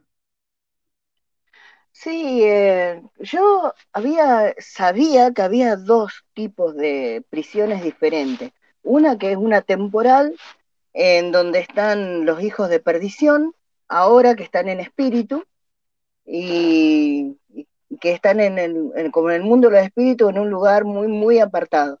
Y que luego los, los espíritus de los hijos de perdición que van a resucitar, como Caín, por ejemplo, que él va a resucitar porque él recibió un cuerpo, junto con Satanás, que nunca recibió un cuerpo, van a ir a, un infierno que es, es, que es justamente como decía Meli, que es después del juicio final, y en un lugar y un sufrimiento que uno no puede imaginar, que no, que no se sabe el bien lo que es, que solamente Dios sabe lo que es porque Él lo preparó personalmente y que nadie más que solamente lo, eh, Satanás, Caín y otros hijos de perdición pueden ir y saber lo que padecer eso. Después los demás no. Exacto. ¿Y qué es ser un hijo de perdición? Por lo que yo entendí, ser un hijo de perdición es solamente negar al Espíritu Santo. Eso significa, cuando uno tiene una, fe tan grande que es casi conocimiento y uno va en contra de eso, entonces va a ir a las tinieblas de afuera. Lo que significa que Hitler no va a ir a las tinieblas de afuera, porque el tipo no sabía de la iglesia. Entonces, ahí tenemos un problema. Si Alma dice que el infierno es las tinieblas de afuera, el infierno es temporario, las tinieblas de afuera es, es permanente, ¿cómo se encaja? No es lo mismo. Pero acá Alma dice que sí son lo mismo. La iglesia, como siempre, lo arregla muy fácilmente. En el 10.org dice, a ver si lo tengo acá. Eh, oh, no, no, no, no la sitio, pero en el 10.org, lds.org, dice que la palabra infierno tiene dos significados, uno temporal y uno permanente. Listo, asunto arreglado. Pero es muy fácil en la iglesia. Cuando, cuando una palabra que dice un mormón no encaja con la realidad, fácil. Tiene dos significados. La palabra traducir, José Smith tradujo el, los, los papiros. Los papiros no dicen nada de lo que dice el libro de Abraham. Entonces, ¿los tradujo o no? Ah, lo que pasa es que la palabra traducir tiene dos significados. Entonces, es muy fácil arreglar la situación así cuando uno puede cambiar el significado de cualquier palabra cuando quiera. Pero ahí está, ¿viste? El infierno puede ser o temporal o permanente. Depende de lo que le convenga a uno. Que sería a lo mejor el equivalente al purgatorio, ¿no? O sea, en, ese, en esa idea, pues básicamente cumple con la misma función. Sí, sí. Eh, exactamente, porque uno, porque dice ahí, incluso algunas citas acá dicen en el libro, que uno va a estar en el, en el infierno hasta que haya pagado por todos sus pecados. Eso es la definición del purgatorio. Exactamente. Eh, a ver, entonces se llama tinieblas de afuera. Eso quiere decir que es oscuro, ¿verdad? Nosotros nos vamos a ir a las tinieblas de afuera, porque nosotros nunca tuvimos un testimonio, nos dicen. Entonces estamos bien. Eh, pero me encanta porque dice, ok, la tiniebla, ¿es una tiniebla, una oscuridad literal o no? Acá nos dice Crowder. ¿La oscuridad del infierno es literal o es una expresión figurativa que indica la ausencia del Evangelio, la verdad y la luz de Cristo? Parecería ser que se refiere a una oscuridad literal, porque estar sin la luz de Cristo es no tener la fuente de luz, porque tal luz como la conoce el hombre emana de él, la cual verdad brilla esa luz de Cristo, como también está en el sol y es la luz del sol y el poder por el cual fue hecho. Entonces no es que el sol brilla porque está hecho de, fuego y de qué sé yo qué, de poder nuclear. Helio es hidrógeno que se está deshaciendo y que después de que se está convirtiendo, creo que el hidrógeno en helio, o al revés, no estoy muy segura, pero no, no es eso, es la luz de Cristo. No. y la luna también, o sea, la luna no es que brilla porque refleja la luz del sol, no, es Cristo. O sea que la parte oscura de la luz, de la luna, no hay Cristo. Son todos testigos de Jehová o algo. No sé. Eh, pero esto me encanta. Sin embargo, no se sabe si en el reino de Satanás se usa luz artificial. ¡Qué grande! En el, en el reino de Satanás, entonces en el paraíso tienen todas sus lamparitas, eh, la prenden hacia la noche porque no hay luz de Cristo y asunto arreglado. Entonces ahí de nuevo, Satanás, según Crowder, lo cago a Jesucristo. Inventaron la lamparita. Listo. Ay, no. Luz artificial. Hay focos de LED de colores. Sí, ah, incluso ahora tenés luces artificiales que, que sí, puede cambiar el color y el brillo con el control remoto. Y la luz de Sí, yo no tengo uno tiene- en mi cuarto. No sé. Sí, tenemos luz, tenemos industria, tenemos autos eléctricos, tenemos todo. ¿Para qué queremos ir al cielo? El pobre José tenía que meter el- el- la piedra en el sombrero porque le brillaba muy poco y ahora el teléfono lo puede usar al a- abajo el sol y se ve bien. Pucha, la tecnología lo vive cagando acá al, al- al pobre, al pobre Dios. No le, no le sale una bien. Uh, esto me gusta. Dice aquí. Ah, ah, esta cita no la copio porque no me dio tiempo. Dice, debería notarse, ¿quién dice esto? Crowder dice esto. Debería notarse que para merecer el infierno y una resurrección celestial, uno debe conocer una ley superior, ser responsable por ella y luego rebelarse y negarse a vivirla. De nuevo, uno tiene que saber realmente, tener un testimonio del Evangelio y luego no obedecer. Nosotros tres no podemos hacer eso. De nuevo, porque nunca tuvimos testimonio, nos dicen los mormones. Entonces no nos pueden castigar. El conocimiento es el prerequisito para que los hombres sean responsables y capaces de cometer pecado. El hombre debe conocer la ley divina para poder quebrantarla, porque el pecado es transgresión de la ley. Ahora, esta cita me, me resulta interesantísima a mí, por un par de cosas. Uno, dice que cuando uno va al infierno va a recibir una resurrección celestial. Eso me resulta interesante. O sea, si, si ustedes no saben acá lo que me están escuchando, los mormones creen en tres cielos. El celestial, que es el más alto de todo, uno va a llegar a ser Dios, va a tener su propio mundo. El segundo es el eh, terrenal, creo, y el tercero es el celestial, que es el más bajo de todo, pero sigue siendo un grado de gloria. Entonces, como Hitler no tuvo un testimonio del Evangelio, va a ir ahí, va a ir a un grado de gloria. Que Eh, dicen que, bueno, Smith decía, ¿no? Que el celestial era más bonito que cualquier lugar en la tierra, incluso, siendo aún el, el nivel más bajo en este multinivel que se llama cielo. No solamente eso, Meli. Según eh, Wilford Woodruff, que como sabemos hablaba mucho con José Smith todo el tiempo, eh, dijo, si el pueblo supiera lo que hay detrás del velo, intentaría por todos los medios suicidarse para poder llegar allí. Pero el Señor en su sabiduría había implantado el miedo a la muerte en cada persona para que pudieran aferrarse a la vida y así lograr los designios de su Creador. O sea, si uno ve el reino celestial, que es el más bajo de todos, querría tanto ir ahí que te matarías.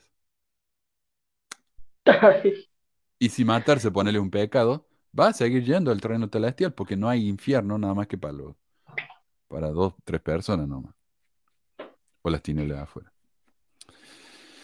Entonces, si uno termina en el infierno por un ratito, eventualmente va a ir a una gloria superior a todo lo que se puede imaginar, la cual va a ser muy superior a esta vida. Así que diría yo, si el mormonismo es verdadero, nosotros tres y todos los que me están escuchando, vamos a estar de lujo. Fabuloso. Así que me parece que voy a empezar a tener un testimonio de la iglesia mormona. Porque suena bien. che. Y, y esta lista me encanta. Esta es la lista, y yo quiero que ya terminemos con esto. Esta es la lista de las razones por las que uno se va a ir al infierno. Mira lo que es esto. Uno, negarse a aceptar el Evangelio y el testimonio de Jesús. Eso me suena medio evangélico, pero bueno, pongámosle que sí. Dos, homicidio. Y esto me recuerda a, las razones para ser excomulgado en la iglesia, porque la razón número uno para ser excomulgado en la iglesia no es la violación, no es el, el abuso infantil, no es el homicidio, es hablar mal de los líderes de la iglesia. Esa es la razón número uno. Ahora, si no me creen, vayan a la, a la biblioteca de la iglesia del Evangelio. Ahí está el manual número uno, que es el manual para los presidentes de estaca y obispos, y vean las razones para ser excomulgado. Número uno es hablar mal de los líderes de la iglesia. En este caso es negarse a aceptar el Evangelio y el testimonio de Jesús. Aunque uno sea una persona excelente, muy buena gente, si uno se niega a aceptar el Evangelio, se va al infierno. Tres, adulterio. ¿Ve? Ahí está, el adulterio es solamente inferior al homicidio. Prostitución, lo cual me parece extraño porque me parece a mí que prostitución sería lo mismo que adulterio. Eh, ser inmundo y abominable. Ay, no, muy claro, muy claro. ¿Qué significa eso? Vaya a saber. Eh, seis, idolatría. Y de nuevo, ¿qué significa eso? Cantarle loores al profeta José Smith. No sé. Siete, hechicería. Ocho, pero, pero hechicería no incluiría los medium.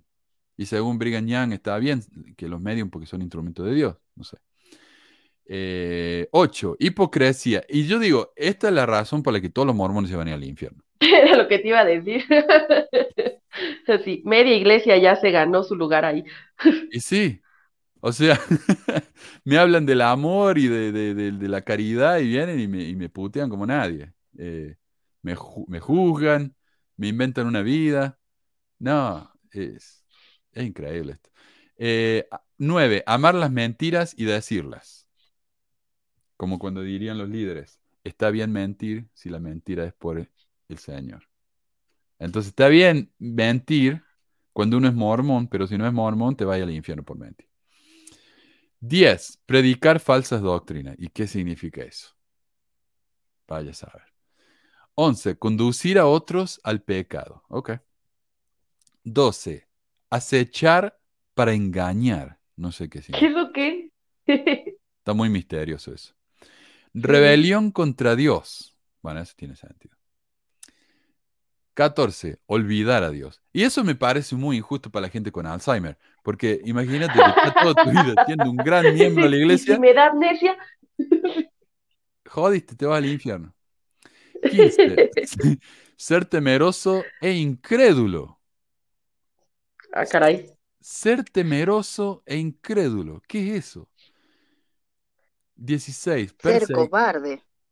Claro. Ah, Mm. bueno, ahí está. E incrédulo. O sea que uno tiene que creer cualquier cosa, si no se va al infierno. Perseguir al pueblo de Dios. Está bien. El orgullo. A menos que, como decía el, creo que era Alma, no sé quién, el orgullo sea por Dios. Entonces está bien. Está bien mentir por Dios, está bien ser orgulloso por Dios, pero si no te va al infierno. Fallar, y esto me, me encanta. 18. Fallar en ayudar al pobre y al necesitado. Bueno, pues ya estuvo que la iglesia también se va a ir ahí, ¿no? Porque han fallado mucho. Entonces, claro, eh, me parece a mí, ¿no? O sea, si, si una iglesia recibe como 7 mil millones de dólares al año y la, hora, la iglesia se ha comprometido, dijeron ellos, porque estaban donando un promedio de 40 millones, lo cual no es nada. 40 millones cuando recibí 7 mil millones, honestamente, es menos de, es menos de, un, centavo para ellos. Pero ahora la iglesia se comprometió a donar un millón, un mil millones de dólares al año, dijeron, leí por ahí. Ok, mil millones, no es lo mismo que 7 mil millones, pero está bien. ¿Nos podrían dar los recibos? Me encantaría ver eso a mí. Me encantaría publicarlo acá. Miren lo que la iglesia ha hecho. Ha donado mil millones de los 7 mil millones que recibió. Me encantaría. ¿Dónde está eso? Yo no sé. Yo no sé. Ahora, si me hablan de que la iglesia dona mil, mi- mil millones y parte de esos mil millones son las mascarillas que donan los miembros, son, lo- son las, el pan que donan los miembros, son las, eh, los regalos que yo dono yo para Navidad cuando compro en la maquinita esa. Eso no es dinero de la iglesia. Entonces espero, realmente espero que no estén contando eso. Pero bueno, ayudar a los, ayudar al pobre y al necesitado. Maldecir a su prójimo. Ok. Eh, será insultar, no sé a qué se refiere eso. No arrepentirse. Aunque esto me hace acordar lo que dijo Ox, que, que la iglesia cuando cometió errores en el pasado no necesita pedir perdón. No necesita pedir perdón, porque eso no es doctrina. Es que todas estas reglas no aplican para la iglesia. Sí, debería haber las letras chiquitas abajo de aplican restricciones. Sí, Está bien. sí, sí, Mira deberían. esto. así. Esto es directamente para los católicos. Creer en el bautismo de los infantes. O sea, todos los católicos, según Crowder, se van a ir al infierno. Buenísimo. Eh, pero creer en algo, creer en algo ya es razón para ir al infierno. 22. Ser un siervo inútil. Te vas a infierno por inútil. Así. Buenísimo, sí. Me encanta. Bueno, eh, esas son las razones por las que uno se va al infierno. Ahora, ¿por qué el infierno es un mal lugar para uno? ¿Por qué es tan horrible? O sea, un, hay varias razones. Por ejemplo, eh, como decía alguien acá, hace mucho calor, ¿verdad? Eh, no va a estar con Dios, no va a poder progresar. Pero aquí está la razón número cuatro que nos da Crowder, me parece interesantísima y de nuevo, solamente tiene sentido si no la, si no lo piensas muy bien. Miseria de la mala compañía. Cuando un hombre inicuo ingresa a la compañía de seres inicuos, no solo tiene el infierno dentro de sí mismo, una conciencia royéndole como un gusano, sino que sufre la miseria y desdicha causada por hombres que se unen en conversación inicua y en actos y hechos inicuos. A ver, como dijimos, si el diablo quiere arruinar el plan de Dios, todo lo que tiene que hacer es no hacer nada. Entonces, si yo me voy al infierno y todos nos sentimos tristes porque estamos hablando de cosas que, no, que nos hacen tristes, ¿qué tal si nos ponemos todos de acuerdo y no decimos esas cosas? Ponele, no podemos hablar de, los hijos, de la película que nos gustan. No hablemos de cosas inicuas y listo. Ya todos vamos a ser felices. O sea, de nuevo, es tan fácil destruir el plan de Dios. Me da lástima. Yo, creo que, Dios necesita un, nuevo planeador acá de, este tipo de cosas, porque eh, no, le veo muy eficaz a esto. Alguien no le hizo bien el papeleo y no. tomó en cuenta algunos aspectos. no. Y eso, eso es el problema también de que había solamente dos personas que tenían un plan, Dios y Satanás, eh, eh, Jesucristo y Satanás. Dios no, no, dijo. ¿Alguien más? ¿Alguien más? No, enseguida acertó el de Jesucristo y tal vez no leyó, como decía igual, la letra chiquita. Y ahí se la arruinó todo. Bueno, eso es todo lo que tengo yo. Bueno, tengo mucho más en realidad, pero no, no nos va a dar el tiempo. Pero quería leer un par de comentarios. A ver, dice Luisa Goyeneche. Es raro, pero del 2020 mi padre falleció hace 57 años. Lo pusieron en el directorio. ¿Mm? Oh, creo que en el 2020 murió. No entiendo bien. Pero está fallecido y aparece en el directorio, junto a mi madre que vive. Y hay muchos casos más. O sea, si, y el directorio que, que publica en los barrios, ese directorio viene de, los registros de la iglesia del barrio. Así que, claro, está fallecido este hombre y todavía aparece en los registros. Ahí, tenemos una prueba entonces de eso. Ah, prueba de anecdótica, pero bueno.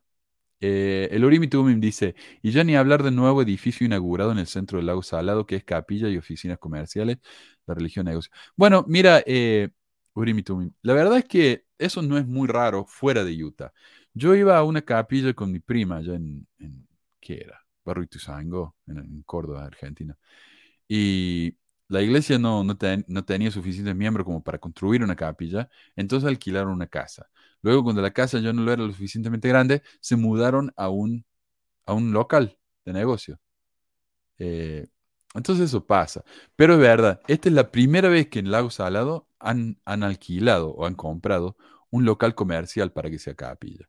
Y quiero averiguar más de eso porque no tengo mucha información, pero sí es verdad. Eh, dice... Manu, ¿es cierto que la imagen del infierno y el cielo están basados en la obra de Dante, la Divina Comedia? Eh, me parece que sí. Y eso es lo que nos dice Carlos.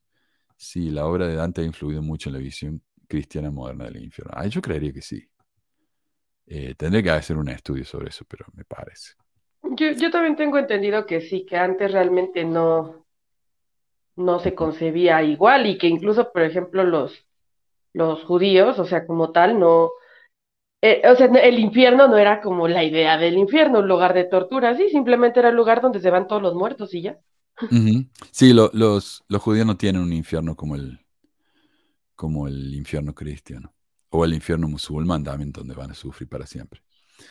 Eh, dice Antonio, a un indígena durante la conquista de los que no aceptaban el catolicismo se les preguntó si querían ir al cielo y él dijo, los españoles van a ir al cielo, sí, entonces prefiero el infierno que estar con personas tan miserables como ustedes. Sí, eso es verdad.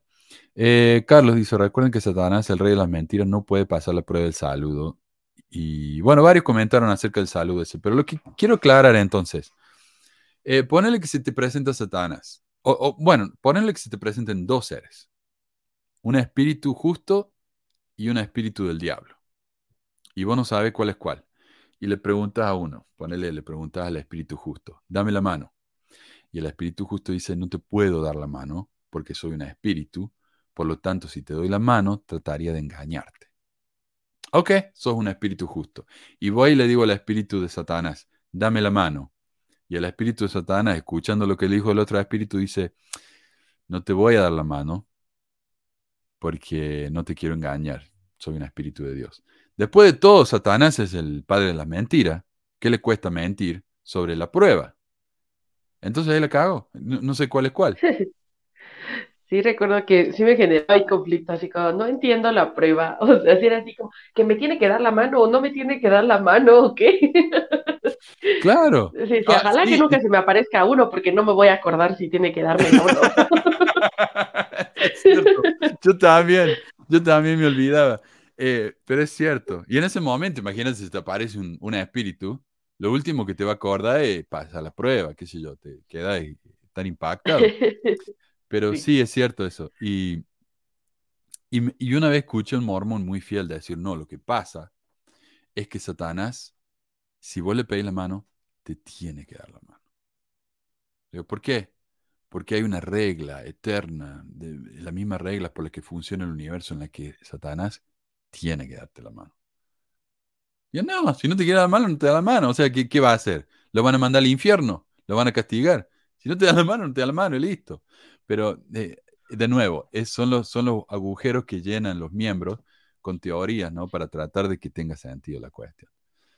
Pero no, Eh, no tiene sentido. no sé si tenga que ver con esta idea que yo también tenía muy presente, de, de que, por ejemplo, los espíritus que no tienen cuerpo, pues no tienen el mismo poder. O sea, que tú por el simple hecho de tener un cuerpo, ya este, tienes más poder que, que ellos. Entonces, no sé si como por tener un cuerpo, Satanás tiene que, este, eh, pues hacer caso, obedecer.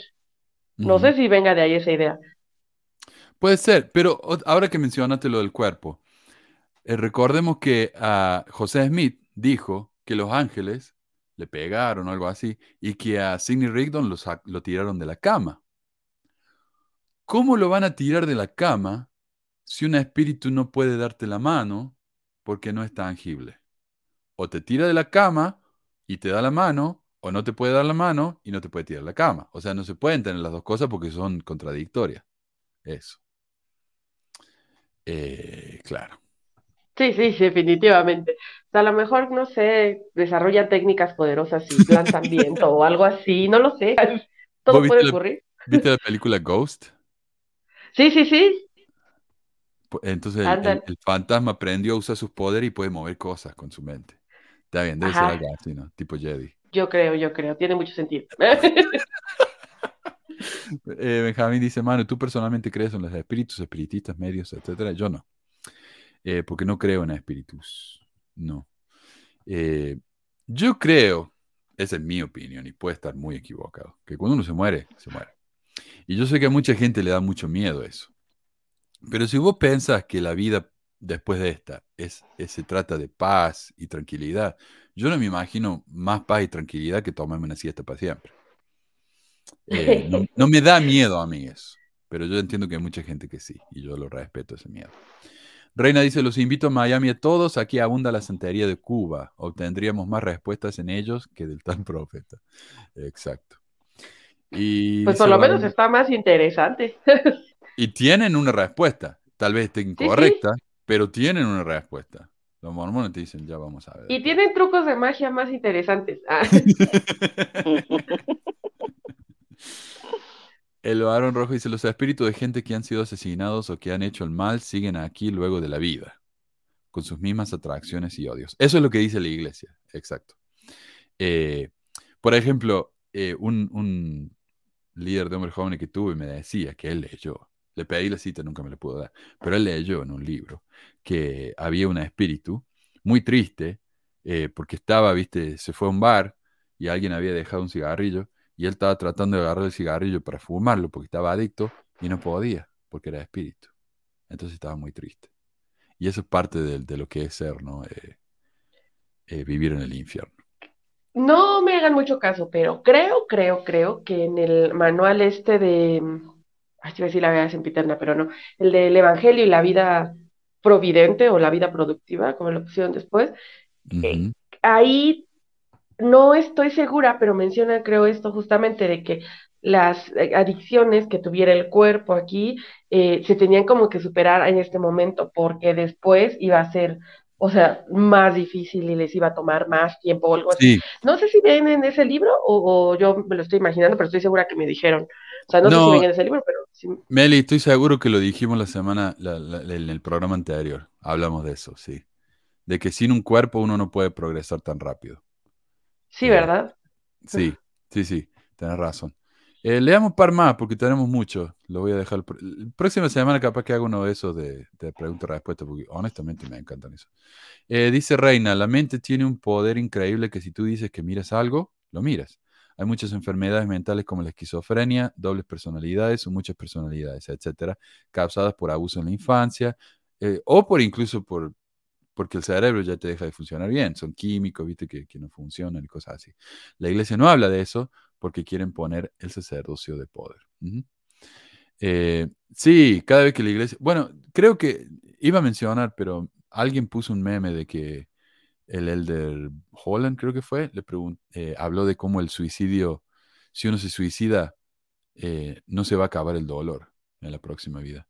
Y cada vez que estos hombres hablan acerca de las enfermedades mentales, la cagan peor y peor. Y yo diría, cállense, por favor, no hablen más. Eh, ¿Qué va a decir, Meli? No, sí, eso, yo también hace rato me estaba acordando de eso, ¿no? Lo que dijo este señor, que una mamá por ahí puso el comentario, que su hijo se había suicidado y que la idea de que pudiera ya estar no sufriendo, pues era lo único que le consolaba y que vienen estos a abrir la bocota, este, y a dejarte de alguna forma, pues sin ese consuelo, ¿no? Sí, exacto. y finalmente, el profesor Dr. Frank Samson dice, eh, yo jugué la Ouija de joven, a mí no me pasó nada, pero a otro compañero de la prepa lo pasé yo, un hombre, por lo que quería besar a otra chica. Qué conveniente. Sí, eh, cuando yo estuve en el, en el, centro de entrenamiento misional, el presidente de mi, del, del, centro, yo no sé si, si lo dijo como para, para molestar con las chicas, pero un hombre muy serio. Él dijo, eh, tuvimos un caso acá en el que habían espíritus en, en las habitaciones de las chicas y tuvimos que hacer una bendición para rechazar a los espíritus malvados.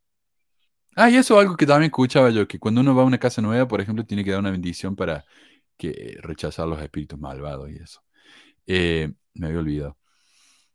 y, y, al próximo día, increíble, durante el desayuno, las hermanas aterrorizadas porque sentían espíritus en la pieza se les habían aparecido. Así que el presidente tuvo que ir y bendecir de nuevo la pieza para que se fueran los espíritus. Claro, es la sugestión, ¿verdad? O sea, sí, qué curioso que justo el día después de que él dijo eso, de repente había espíritus en la, en la pieza. Pero es interesante este, este concepto de, de la posesión, por ejemplo. Eh, tengo entendido que los griegos tenían algo así, eh, un concepto parecido, pero no en el asunto de los demonios, porque para nada lo que ellos creían iba por ahí, pero era también algo así como, eh, por ejemplo, que tenían ganas de estar con alguien, ¿no? Sexualmente, y es como, no, así como casi casi me poseyó Eros, tengo que sacarme del cuerpo esta necesidad, así, y, y, algo así era el, el, concepto que manejaban, como si algo los se, eh, se adueñara de su cuerpo y entonces era más grande que su voluntad.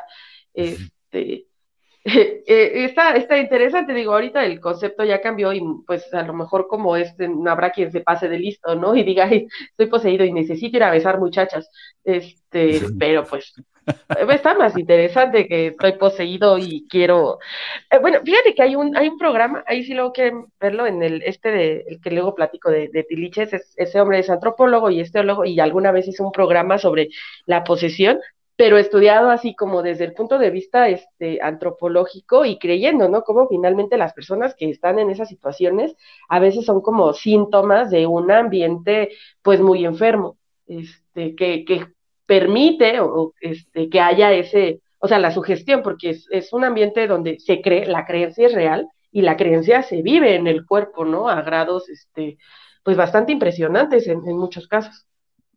Bueno, míralo de esta manera. Cuando alguien se muere, ve el cielo y vuelve, como nos dice acá que va a ser a Reina. Eh, si uno se muere, dice, les prometo que si me voy primero que usted, regreso y contarles cómo es el infierno. Buenísimo, gracias, Reina. Eh, pero si uno se muere, va al mundo del más allá y vuelve. Un musulmán vio un cielo musulmán. Un católico vio un cielo católico. Un evangélico vio un cielo evangélico. Y cuando uno compara esos relatos, no tienen nada que ver entre sí. Siempre es, el más allá siempre se encaja a lo que uno ya creía antes. Pues es como el, el DMT, ¿no? Este, cuando consumes DMT, dice, y creo que también salvia, eh, son sustancias que te hacen tener, o sea, muchos dicen que hablan, unos con extraterrestres, otros con seres de luz, otros con ángeles, como que dependiendo tus creencias, ahí está como que el ente con el que hablas, y pues de eso, pues es, algo alucinógeno, ¿no? Y lo puedes adaptar a como tú quieras.